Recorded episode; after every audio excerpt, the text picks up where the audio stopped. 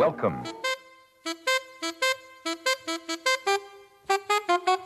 It don't mean a thing if it ain't got that swing. L'épopée des musiques noires. Joe Farmer, Nathalie Laporte. Fellas, I'm ready to get up and do my thing. jigida kani jigi misɛnya o man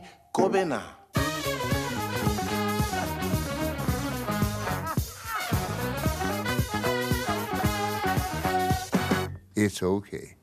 You know, it's okay.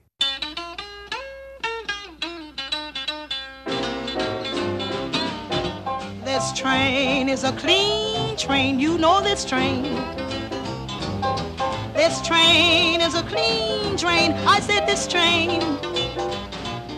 This train is a clean train. Everybody ride it in Jesus' name because this train is a clean train. Lord, this train. This train has left the station. You know this train. This train has left the station. I said this train. This train has left the station. This train takes on every nation because this train is a clean train. You know this train. It's the prettiest train I ever have seen. Lord, this train. It's the prettiest train I ever have seen. Ah, this train. It's the prettiest train I ever have seen. Now, if you want to ride it, you must get redeemed because this train is a clean train, Lord. This train.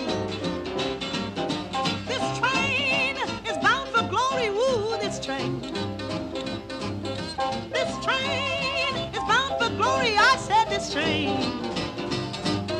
This train is bound for glory. Everybody ride her must be holy because this train is a clean train. You know this train.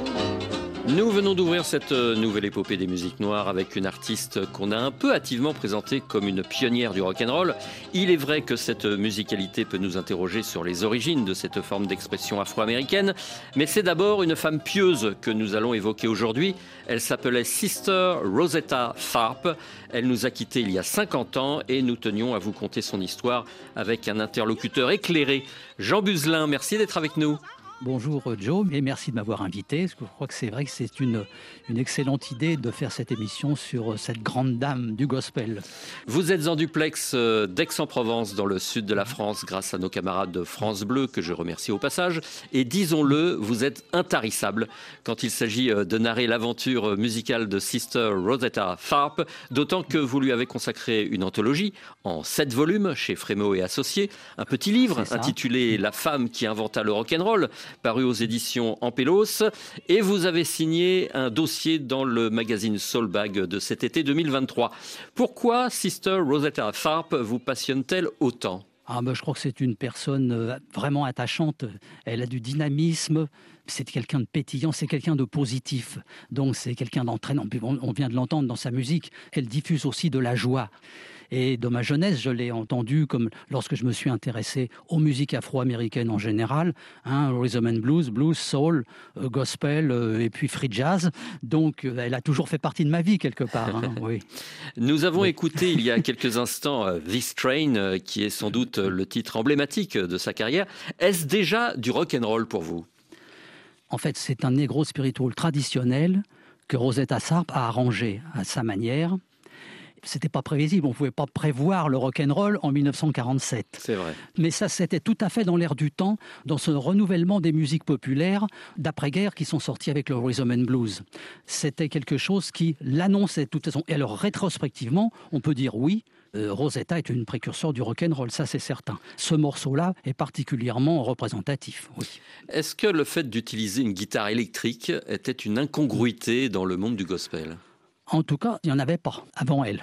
Voilà. Ça, c'est absolument certain. Elle a enregistré à partir de 1938 avec une guitare résonateur, vous savez, les guitares métalliques. Et elle est passée à la guitare électrique en 1940-41. En gospel, c'était la première de loin.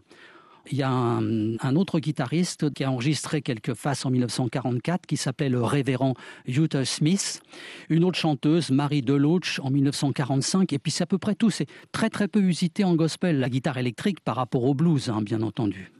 Remontons un peu le cours de l'histoire. Sister Rosetta Tharpe est née en 1915 dans le sud de l'Arkansas aux États-Unis. Elle est issue d'une famille religieuse, comme nombre d'Afro-Américains qui se réfugient dans la foi pour supporter euh, la ségrégation raciale. La musique fait-elle partie de son quotidien dès son enfance? Complètement ses parents, même s'ils se sont séparés tôt, en tout cas elle est restée avec sa mère, elle appartenait à, une église sanctifiée, la Church of God in Christ, qu'on appelle Kojik en abrégé, une église très connue qui venait de Memphis, et elles se sont installées à Memphis assez tôt, et sa mère chantait et jouait de l'harmonium euh, à l'église. Et quand elle avait un an, on se souvient qu'elle était sur les genoux de sa mère pendant les offices. À trois ans, elle commençait à pianoter sur l'instrument. Et puis elle a découvert la guitare, je sais pas, entre 6 et 10 ans, quelque chose comme ça. Elle est entièrement autodidacte sur tous les plans avec un son qui était très proche du blues et une dynamique qui est portée en général par les chants d'église, hein, bien entendu. À 20 ans, Sister Rosetta Tharpe arrive à New York avec sa mère et là, tout change pour elle. C'est le début de son ascension vertigineuse vers la notoriété puisqu'elle enregistre ses premiers titres, dont ce Rock Me en 1938.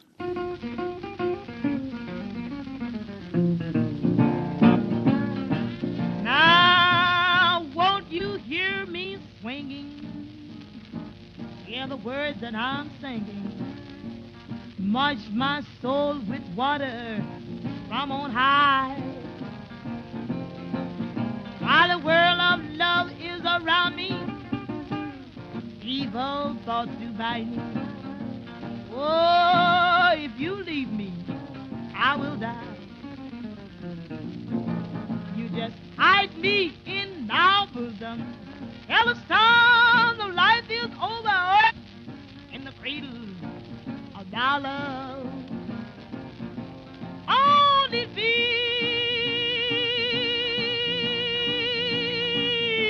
me. Hell, I want no more. Then you take me to your blessed home above. See, I'm maintaining. I just go on uncomplaining. But before this time, another year. Oh, my life may all forsake me, and death may overtake me. But if I am with him, I have no need to fear. Rock Me Sister Rosetta Tharpe le 31 octobre 1938 à New York. Est-ce qu'elle avait conscience de franchir la barrière entre le sacré et le profane, entre le gospel et le blues, Jean Buzelin Je crois que c'est une personne indépendante qui était curieuse de tout et pour elle, ça semblait aller de soi. Le titre de l'article de la revue Soulbag dont nous parlions tout à l'heure s'appelle Briseuse de barrières. Et mmh. donc c'est tout à fait son caractère, de toute manière, d'aller dans les marches, d'essayer d'aller un petit peu trop loin en évitant de trop se faire taper sur les doigts par les églises qui sont beaucoup plus conservatrices et qui voient en général d'un assez mauvais œil leurs ouailles aller voir du côté du jazz et du blues hein, ou des lieux de perdition que sont les cabarets. Au même moment où elle enregistrait ce morceau, elle débutait au Cotton Club, qui était le grand music hall de, New York de l'époque. À partir de quel moment décide-t-elle de s'affranchir, entre guillemets, hein, du poids psychologique et culturel de la religion? On peut le dire dès le début, parce que, mmh. en fait, quand elle est arrivée à New York, bon, elle avait été mariée avec un certain Thorpe, d'où son nom, Tharpe, mais elle avait quitté son mari, elle est arrivée à New York, elle chantait dans les églises, elle a été repérée, elle a fait une audition au Cotton Club, elle a été prise dans la troupe, à l'époque, la vedette était Cap Calloway, et le chef d'orchestre. Elle a suivi toutes les possibilités qui s'ouvraient à elle. Le fait de passer au Cotton Club lui a ouvert énormément de portes. Elle a été connue tout de suite. Elle a rencontré les plus grands musiciens. Elle a joué à l'Apollo de Harlem, au Café Society, qui était le premier club multiracial de New York, où on mélangeait aussi bien le public et les musiciens noirs et blancs. Et dans ces lieux-là, elle apportait ses chants religieux. Donc elle n'avait pas peur de chanter des gospels dans des lieux qui n'étaient pas faits pour ça, en dehors de l'église. Elle chantait aussi des blues et des choses un petit peu plus légères, dirons-nous. Diriez-vous que le fait de chanter euh, devant l'orchestre swing, par exemple, de Lucky Millander, est une prise de position effrontée pour l'époque? Les grands orchestres avaient toujours des attractions, des trios vocaux, des chanteuses, des danseuses. Elle est devenue chanteuse d'orchestre les deux trois ans qu'elle est restée avec euh, Lucky Millinder. Je pense qu'il avait choisi la, la bonne personne et elle, ça l'a effectivement un petit peu éloignée de l'Église. Disons, elle s'est mise quand même vraiment en marge des institutions. Mais comme elle s'est toujours revendiquée comme une sécular gospel singer, c'est-à-dire quelqu'un d'indépendant, même si elle appartenait toujours à l'Église euh, à l'Église sanctifiée, quand l'occasion se présentait, elle a sauté dessus. Elle a, elle a eu les honneurs du magazine Life rapidement. Elle est devenue une immense vedette en très peu de temps. Quoi qu'il en soit, le résultat est détonnant et ce Rock Daniel en 1941 la distingue de ses consoeurs issus des églises noires.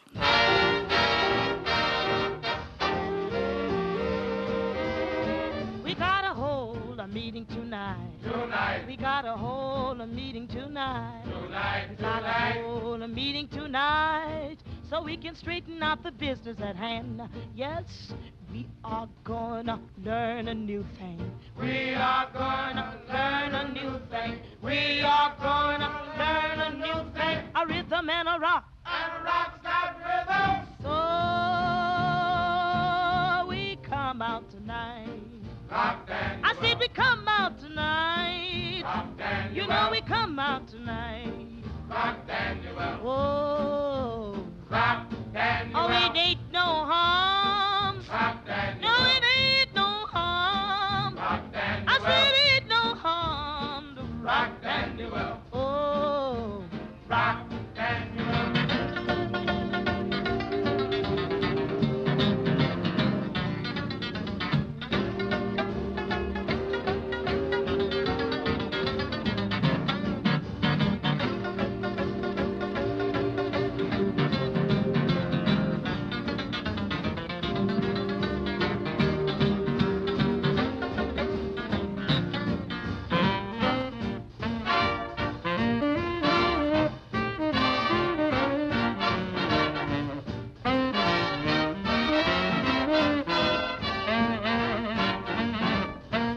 Rock Daniel, Sister Rosetta Tharpe dans le grand orchestre de Lucky Millender en 1941. Jean Buzelin, quand on vous lit, quand on écoute vos anthologies, on perçoit l'esprit frondeur de cette femme noire dans une Amérique blanche. Diriez-vous que ces choix artistiques étaient politiques sans le dire? C'est toujours politique, mais pas de la politique politicienne, bien entendu. Hein, il y a toujours une volonté quelque part. Et là, là le morceau, il illustrait parfaitement cette dualité entre profane et, sacré. C'est la meneuse de revue devant l'orchestre hum. et les musiciens qui répondent, exactement comme un preacher soliste dans une église et euh, lance son chant auquel répond le public, le chœur. Donc c'est, il y a une ambiguïté tout à fait là-dessus. Mais c'était quelqu'un de très très malin. Hein. Et en même temps, elle prenait beaucoup de risques parce qu'on est dans une Amérique ségrégationniste. Elle a eu des problèmes. Elle a eu des problèmes avec les autorités religieuses, ça c'est certain. C'est la première. Après, d'autres l'ont fait plus tard, mais en général, euh, ceux qui commençaient par l'Église la quittaient, ils revenaient pas. Ou alors le contraire. Il y en a qui allaient vers l'Église plus tard, après une carrière profane. Mais elle, elle a toujours mené de front sa conviction, sa croyance, sa foi, le sens du sacré qu'elle inculquait dans tous les genres de musique qu'elle pouvait interpréter. Est-ce que le fait d'enregistrer du boogie-woogie avec euh, Sammy Price, c'est une euh, revendication? Non, je pense que c'est une question d'époque, parce qu'après la guerre, la musique populaire a beaucoup changé, il a fallu la muscler. Un chanteur soliste avait beaucoup plus de mal à se faire entendre, donc ses enregistrements d'avant-guerre allaient en solo. On lui a mis un trio jazz blues, le trio de Sammy Price, qui était un directeur artistique et qui accompagnait des quantités de chanteurs et d'orchestres. Euh, c'était vraiment pour que la musique soit dans le coup par rapport euh, aux autres formes de rhythm and blues, notamment ce qu'on appelle les blues shouters, les crieurs du blues, comme euh, Wanoni Harris ou comme Big Joe Turner. il fallait qu'elle puisse lutter sur le même plan. Elle a parfaitement réussi parce que ça, c'est les faces qu'elle a fait avec le trio de Sammy Price sont parmi les meilleures qu'elle ait enregistrées, ça c'est sûr. C'est sa grande période, hein. oui, oui. Qui était euh, Sammy Price? Sammy Price était un pianiste euh, renommé, hein, quelqu'un de très solide au niveau piano. Il avait toujours un tempo parfait. Il était directeur artistique chez Decca il s'occupait de séances d'enregistrement et tout. Donc, quand on lui a présenté Rosetta Sarp, il n'était pas chaud parce que lui, c'était très organisé, alors qu'elle, c'était très instinctif. elle était, comme on disait, elle avait appris toute seule. Elle avait une façon de jouer de la guitare qui n'était pas conventionnelle. Mais la mayonnaise a pris instantanément. Hein. Ça, ça a été des grands moments et elle a eu des gros succès avec ses enregistrements euh, en compagnie de Sammy Price. Comme par exemple Strange Things Happening Every Day. Vous avez un commentaire sur ce titre-là? Bah, Ce titre-là, il a quand même fait numéro 2 au top 10 national Rhythm and Blues en 1945. Donc ça a été le plus gros succès de toute l'année auprès de la population de couleur. Un disque qui s'est énormément vendu. Et à cette époque-là, en popularité, elle était avant Ella Fitzgerald et Billie Holiday. C'était ah la plus célèbre chanteuse, tout genre confondu, à ce moment-là. Et on appelait ça les Race euh, Records. Les Race Records, c'était une appellation qui datait des premiers enregistrements euh, de chanteurs noirs. Ça datait de 1920, en fait. C'est-à-dire les disques qui étaient diffusés en direction du public noir. Voici Sister Rosetta Tharpe et le Sabi Price Trio. Nous sommes le 22 septembre 1944.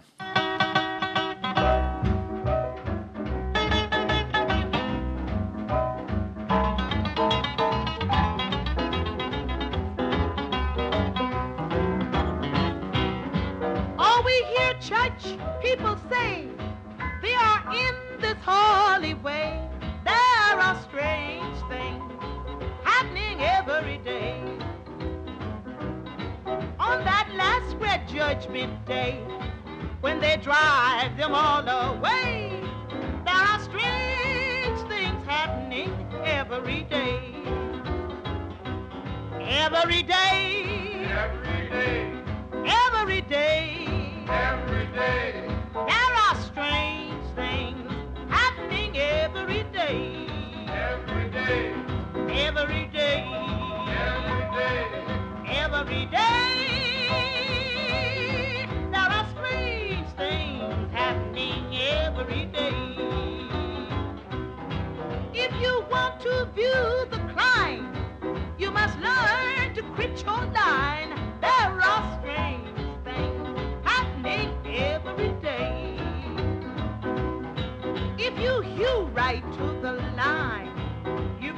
Right all the time. There are strange things happening every day. Strange Things Happening Every Day, Sister Rosetta Tharpe et le Sammy Price Trio en 1944. On est vraiment entre les balbutiements du rock'n'roll et le gospel Jean Buzelin. C'est très étonnant d'entendre ça en 1944. Absolument. Cette chanson, on peut la considérer comme euh, vraiment précurseur du, du rock and roll. Il y a d'ailleurs une anecdote. Dix ans après, un de Memphis, dont les studios Son, a passé cette chanson. Jerry Lee Lewis était là pour faire un, test, un essai et tout. Il a entendu ça et ça l'a parfaitement marqué. Et en même temps, ça a marqué tous les chanteurs et musiciens de rockabilly à l'époque, du début du rock and roll. Carl Perkins, Elvis Presley, bien entendu, et surtout Johnny Cash, pour qui elle était la chanteuse et guitariste préférée. Ils ont été totalement marqués par ce morceau en particulier et puis par la chanteuse en général. Et elle touchait finalement euh, aussi bien les musiciens blancs que les musiciens noirs. C'est ça qui est important de préciser également. Oui, ah oui, oui, absolument. Au niveau instrumental, les pionniers du rock and roll ont été tout à fait marqués par son jeu de guitare. Là, on l'entendait parfaitement, hein. surtout avec le, soutien du trio derrière. C'est indéniable. Ça, non, non, il faut le reconnaître. Hein. Elle n'était pas toute seule. En guitare, il y avait un, elle avait un concurrent, le guitariste T-Bone Walker, mmh. dont euh, Chuck Berry a repris des phrases euh, entières. Mais il y avait d'autres chanteurs, d'autres musiciens comme Louis Jordan ou comme euh, je parlais de Bill Joe Turner tout à l'heure, ou le pianiste Amos Milburn. Enfin, tous ces gens qui étaient au début des années 50 et pour parler des chanteuses, il faudrait citer les grandes vedettes de l'époque noires. Après Dinah Washington, il y avait Ruth Brown, euh, Laverne Baker, Etta James, eh évidemment, qu'on a connu beaucoup plus tardivement. Esther Phillips, euh, toutes ces chanteuses démarraient toutes fin des années 40, au début des années 50. Là, il y a eu un grand essor de chanteuses qui ont amené le versant Rhythm Blues. Jean Buzelin, l'autre euh, grande voix gospel de l'époque, c'est évidemment Mahalia Jackson. Est-ce qu'elles étaient concurrentes? Et faut-il présenter les choses ainsi? Elles étaient forcément concurrentes. Mais Sister Rosetta Tharpe avait 10 ans d'avance. Donc elle avait occupé le terrain. À part un essai raté euh, en 1937 euh, où les disques ne se sont pas vendus du tout, c'était trop, trop en avance, Malia Jackson a attendu 1946 pour vraiment démarrer sa carrière euh, phonographique. Mm. Donc elle avait du retard sur, euh, même si elles avaient à peu près le même âge, elle avait du retard sur euh, Sister Rosetta Tharpe. Alors ce qu'il y a, c'est qu'elle n'était pas du tout dans le même registre. Malia Jackson, elle venait, elle, de l'église baptiste. C'était une grande voix, c'est une des voix les plus extraordinaires de la musique afro-américaine et je crois que de la musique tout court aux États-Unis. Hein. C'est une des plus grandes voix que les États-Unis aient pu donner au public.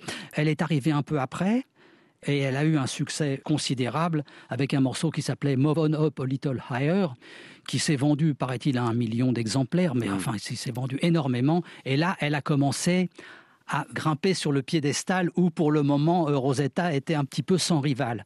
Malia Jackson est arrivée et ensuite les grandes solistes des chorales féminines au début des années 50, comme euh, les Ward Singers avec la chanteuse Clara Ward, euh, Roberta Martin, les Roberta Martin Singers, et tout ça, ça a fait de la concurrence hein, pour Sister Rosetta Tharpe. J'aimerais que nous évoquions à présent une autre femme essentielle. Il s'agit de Mary Knight. Qui est-elle et pourquoi est-elle importante dans la vie de Sister Rosetta Tharpe Marina avait également une très belle voix de contralto, donc elle était du même registre que Maria Jackson. Et Sister Rosetta Tharpe l'a entendu chanter et elle a eu l'idée de lui proposer de chanter en duo avec elle, d'associer leurs deux voix. La soprano, plus espiègle, plus dynamique, et l'alto, plus réservé, plus complémentaire. Et donc il y a eu cette harmonie entre ces deux chanteuses. Et n'oublions pas, c'était aussi une toute première dans le gospel. Ça n'avait pas existé jusqu'à présent. Un duo de chanteuses. Et donc, elles se sont parfaitement bien entendues. C'était une relation intime très forte, hein, une relation amicale très forte, hein, ça c'est certain. Vous m'avez suggéré, Jean Buzelin, de diffuser Dinner It Rain. Pourquoi? Bah, Didn't Rain, c'est un, negro spiritual, l'un des plus célèbres, je crois, du répertoire. Ça a été arrangé par Roberta Martin, elle a été enregistrée par Roberta Martin euh, en 1940, je crois, ou 42, et ça a été un succès terrible. Et donc, tous les chanteurs, on ne connaît pas un chanteur ou un groupe de gospel qui ne reprend pas Did Rain, ça c'est certain. Et elles l'ont chanté toutes les deux, et ça a été également une des meilleures ventes euh, Rhythm and Blues de cette année-là. Donc, sauf erreur de ma part, nous sommes en juillet 1947 à New York, c'est bien ça? C'est ça. Allons-y. Didn't It Rain? Allons-y. Mary Knight et Sister Rosetta Tharpe.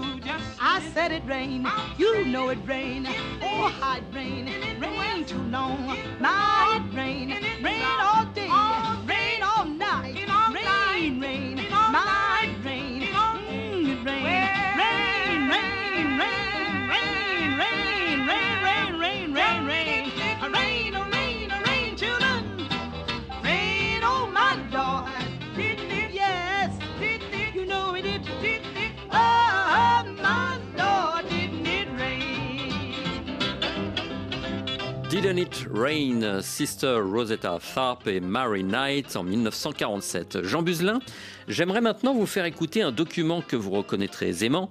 Nous sommes le 3 juillet 1951.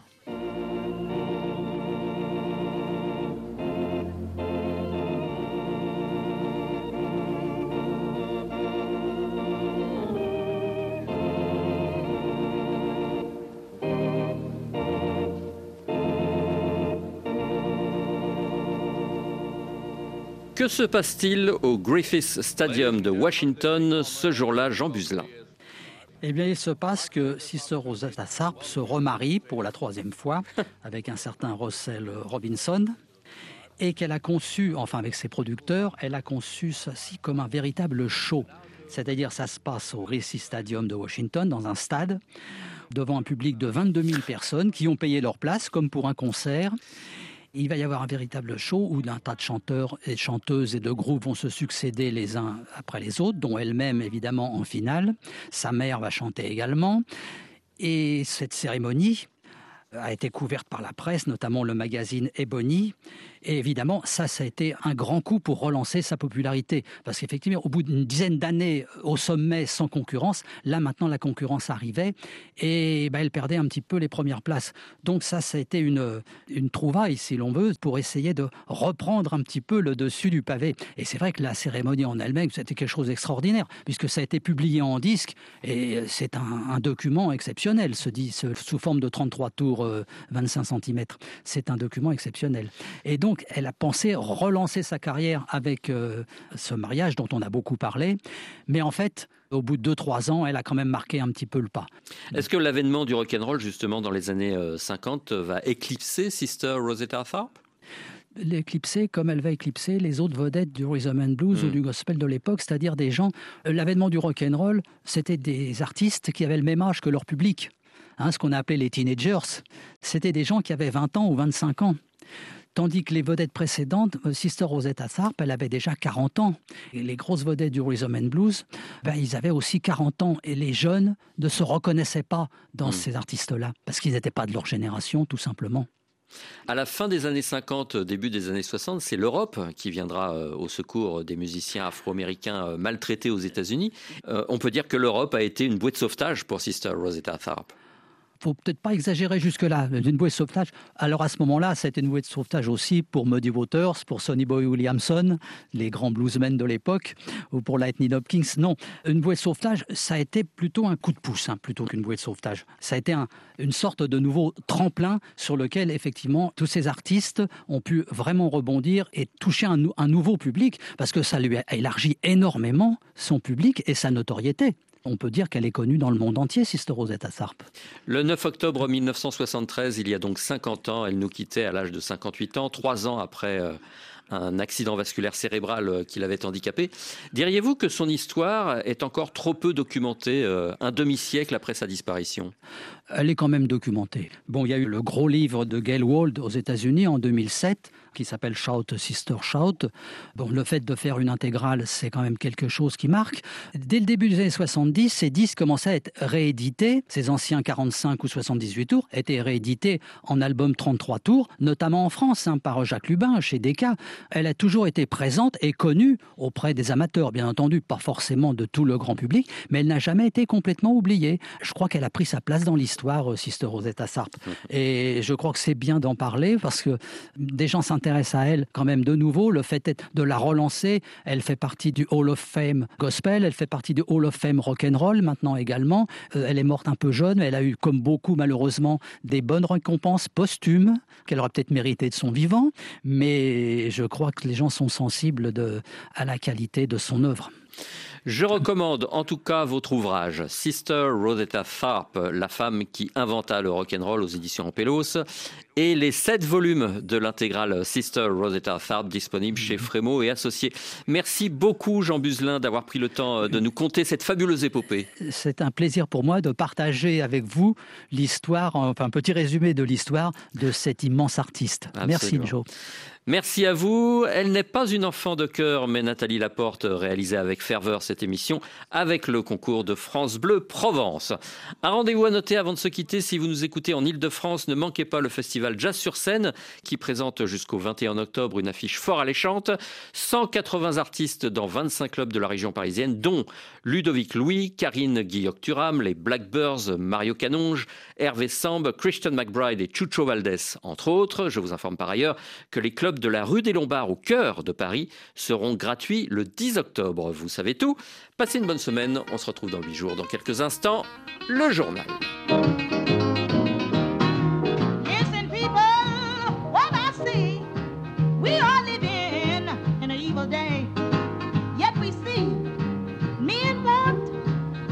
Lord